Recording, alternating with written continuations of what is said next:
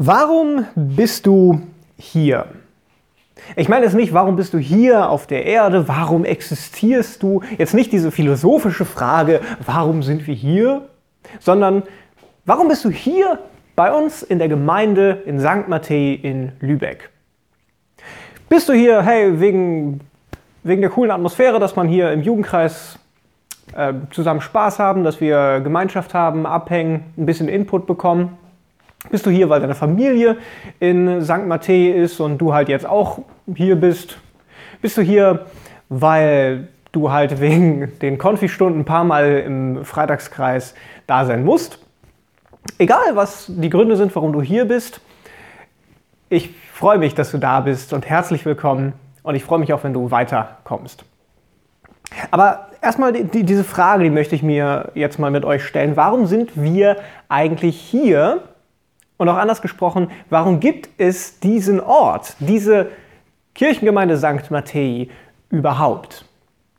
Also es gibt eine ganze Menge Kirchen in Lübeck. Und auch wenn man das bei dieser Menge glauben könnte, Kirchen wachsen nicht an Bäumen. Gemeinden werden nicht einfach so vom Himmel geworfen, sondern das sind Menschen, die losziehen und sagen, wir tun uns jetzt zusammen und wir gründen hier ein Gotteshaus, weil wir gemeinsam uns versammeln wollen, um Gott zu ehren, um ihn anzubeten, Gemeinschaft zu haben. Das treibt uns an, um eine Gemeinde, eine Kirche zu gründen.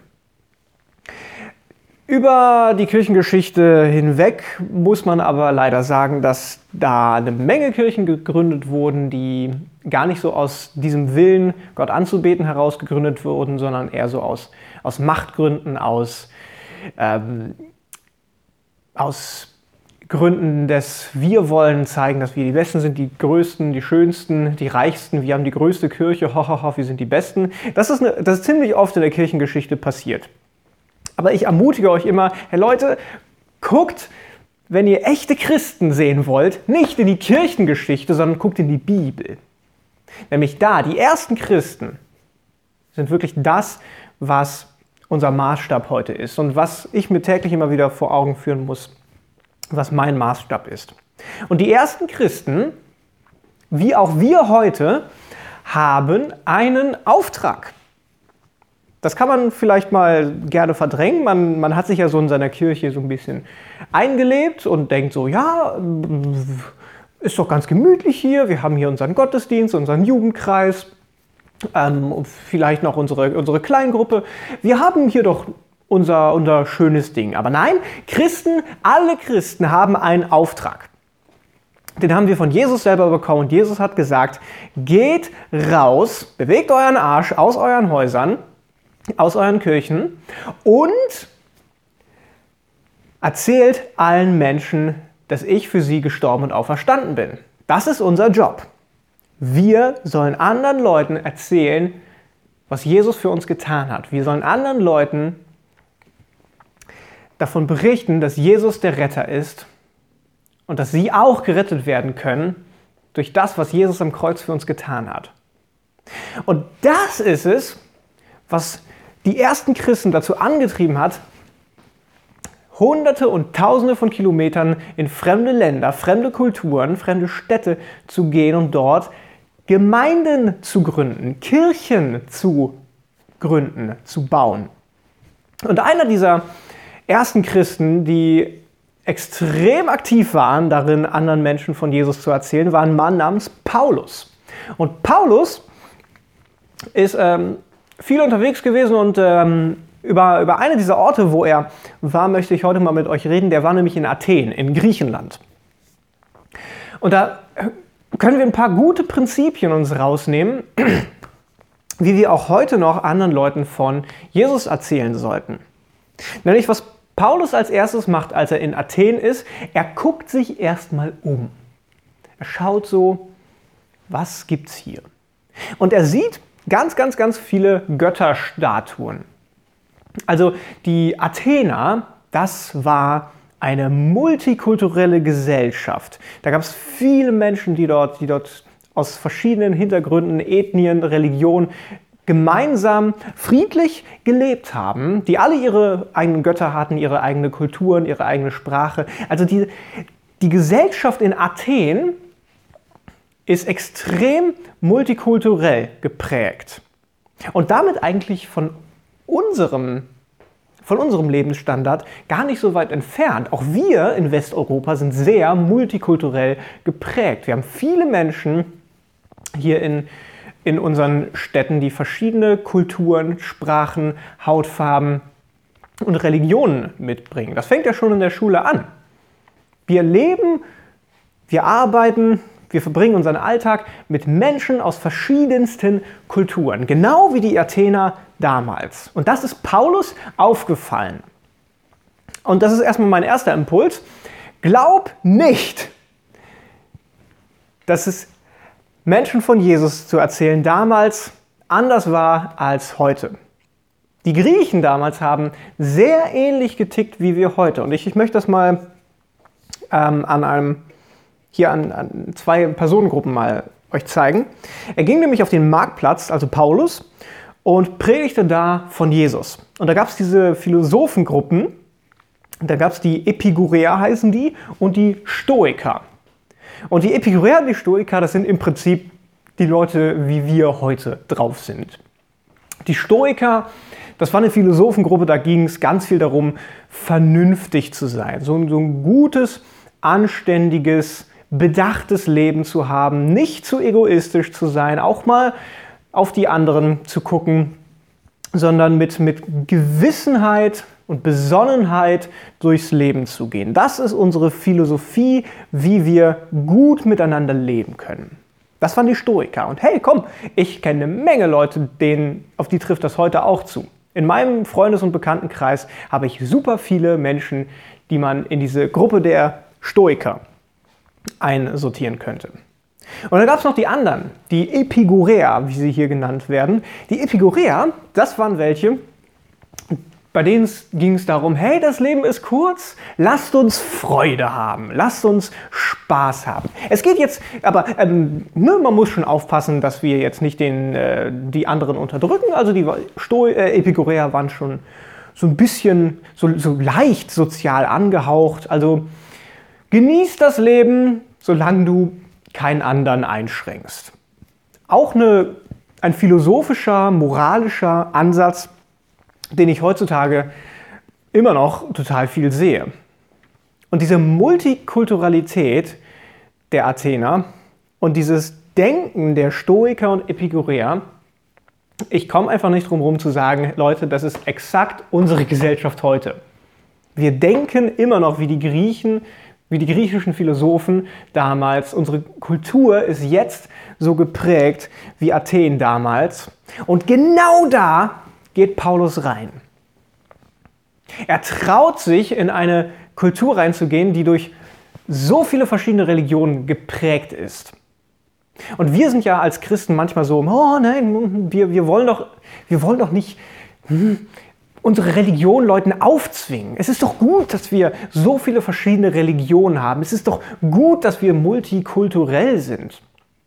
Ja, es ist gut, dass wir multikulturell sind. Aber Leuten von Jesus zu erzählen, heißt nicht, dass du Leuten deine Kultur aufdrängst. Es heißt, dass du ihnen den Weg zum Vater, zu Gott, zur Rettung zeigst. Und das ist universell, über Landesgrenzen hinweg, über Kulturen hinweg, über Hautfarben hinweg, über alles. Und Paulus ist da reingegangen. Paulus ist zu diesen, zu diesen multikulturell geprägten Menschen gegangen und hat gesagt, ihr betet so viele verschiedene Götter an, aber es gibt nur einen.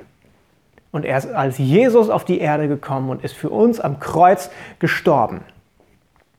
Und glaubt nicht, Glaubt nicht, dass es so eine easy Angelegenheit war.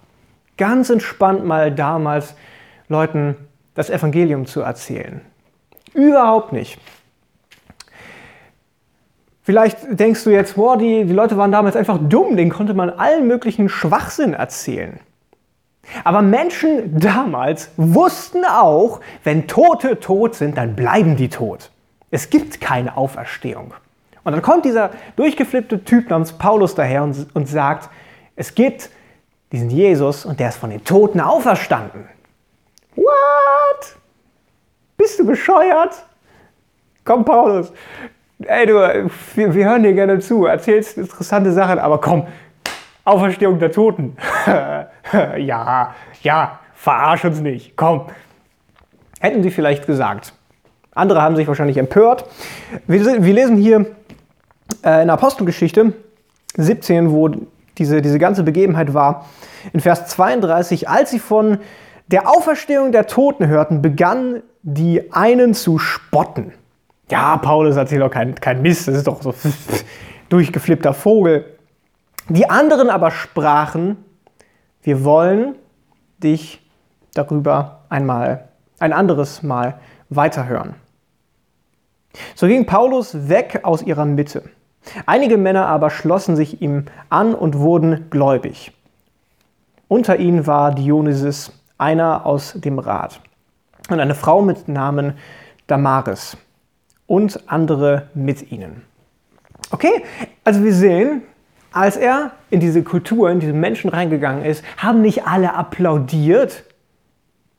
Also wenn wir predigen, wenn wir Leuten von Jesus erzählen, heißt das nicht, dass alle uns Beifall klatschen. Heißt nicht, dass alle uns toll finden. Heißt nicht, dass alle uns lieb haben, dass alle uns verstehen werden. Nein, wir werden auch verspottet werden. Wir werden auch schief angeguckt, wenn wir heute noch sagen, wir glauben an Jesus. Wir werden auch heute noch an, auf unserem Arbeitsplatz, in unseren Schulen, in unserem Freundeskreis schief angeguckt und für verrückt erklärt. Das werden wir heute noch. Werde ich auch. Aber das war Paulus egal. Er hat es trotzdem gemacht. Und weil es Männer wie ihn gab, die sich getraut haben und gesagt haben, ich ziehe los und erzähle Menschen von Jesus, haben sich Menschen bekehrt, sind zum Glauben an Jesus gekommen und es haben sich Gemeinden gegründet, weil ganz viele Leute zusammenkamen und haben gemeinsam Jesus angebetet. Und von dort gingen wieder weiter Menschen los, die anderen Menschen von Jesus erzählt haben und haben Gemeinden gegründet. Und die haben wieder Gemeinden gegründet und wieder Gemeinden gegründet. Und das ging weiter und weiter, bis irgendwann die Botschaft, die Message von Jesus bis ins Herz von Europa, bis nach Deutschland, bis nach Lübeck gekommen ist und auch hier Gemeinden gegründet wurden, die Jesus Christus, den auferstandenen Sohn Gottes, anbeten. Und deshalb gibt es heute noch Menschen, die an ihn glauben. Deshalb bist du heute hier, deshalb gibt es die Kirchengemeinde St. Matthäi, weil es Menschen wie Paulus gab, die sich nicht geschämt haben,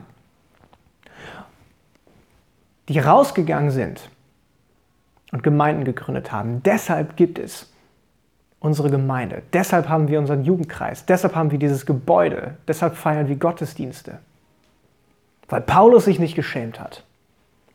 und ich ermutige dich so sehr, trau dich schäm dich nicht für das, was Jesus für uns getan hat. Wenn es eins gibt, wofür wir uns nicht schämen sollten, dann das, wofür, woran wir glauben, wofür wir einstehen. Paulus hat nochmal in Römer gesagt, ich schäme mich des Evangeliums, also der Botschaft von Jesus, nicht, denn es ist eine Kraft Gottes zur Rettung. Herr, und ich ermutige dich so sehr, Schäm dich nicht für Jesus. Schäm dich nicht dafür, unter deinen Freunden von ihm zu erzählen. Denn wir haben einen Auftrag, dass wir das nicht für uns behalten sollen, sondern es allen erzählen sollen. Ich schäme mich des Evangeliums nicht. Darum haben wir unsere Gemeinde heute.